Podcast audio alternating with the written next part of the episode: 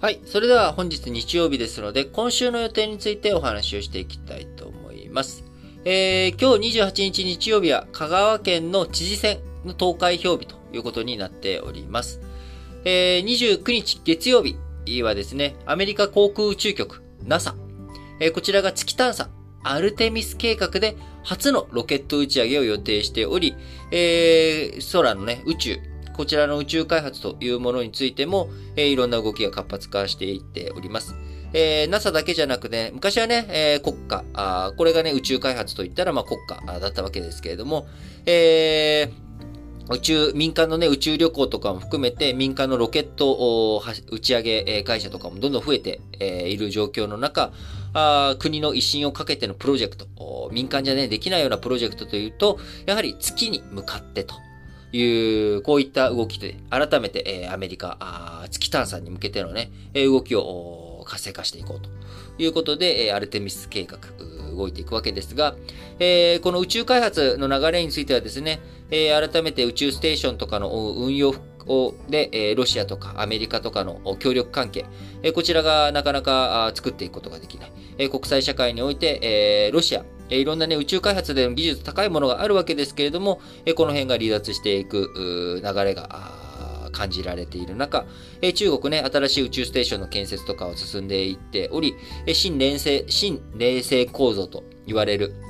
えー、アメリカとかを含めた西側諸国、えー、自由主義諸国、民主主義諸国の流れと、えー、中国、ロシアの強権的な国家体制の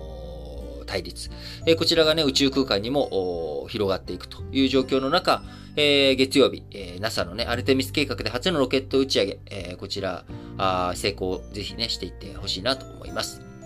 えー、30日火曜日にはですね、えー、福島、双葉町でいいんでしたっけ、えー、復興拠点の避難指示の解除がなされます。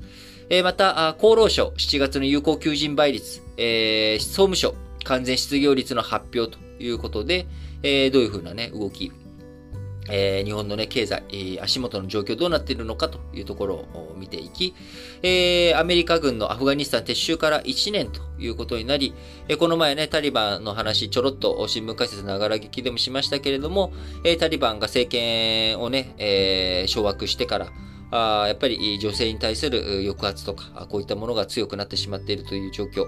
え、日本も含めたね、世界、どういうふうにタリバンと向き合っていくべきなのか。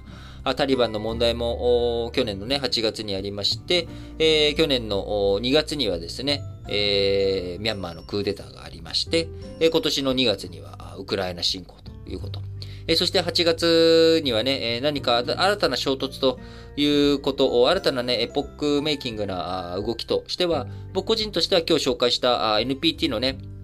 えー、合意が、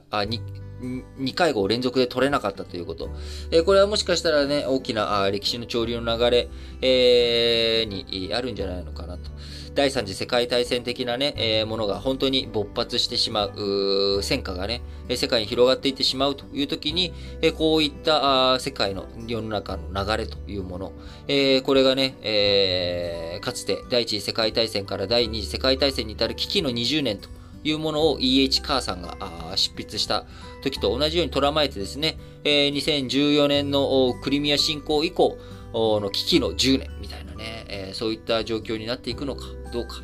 えー、心配ですね。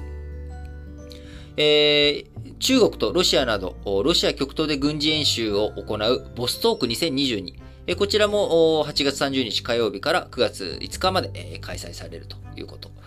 さらに、欧州連合 EU の外相会合が31日まで。え、国防省会合。こちらも EU の国防省会議も開かれるということで、いずれもチェコのプラハで開かれるということです。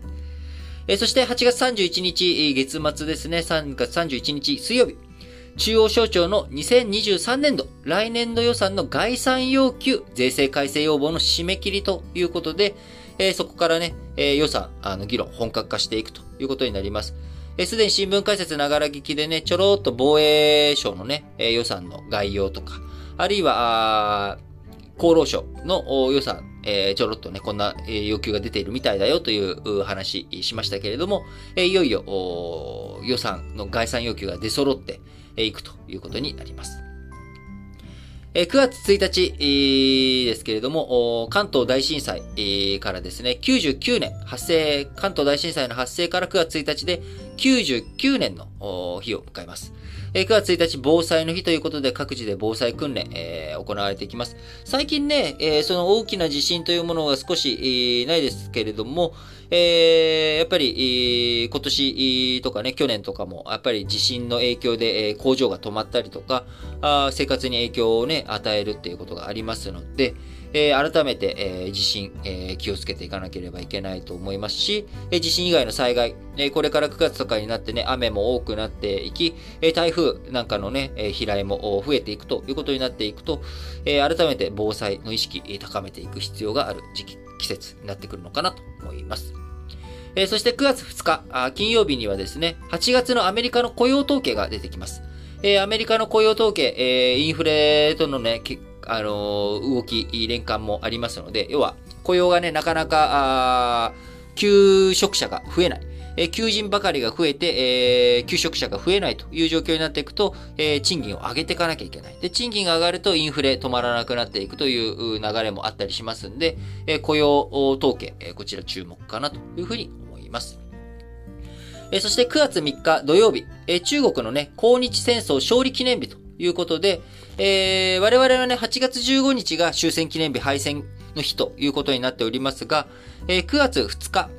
に、えー、日本水リー号の上で、えー、幸福文書に、えー、調印、サインをしております。えー、9月3日にですね、いろんな戦闘行為実際に終了になり、えー、日本の北方領土の占領、そして戦闘が終わったのも9月3日ということですので、えー、中国の抗日戦争勝利記念日、僕あんまり今まで意識したことがなかったんですけれども、9月3日なんですね、この予定表を見ると。えー、ちょっとまあ経緯とか内容についてはね、別途ちゃんと整理して、えー、勉強しておこうかなと思います。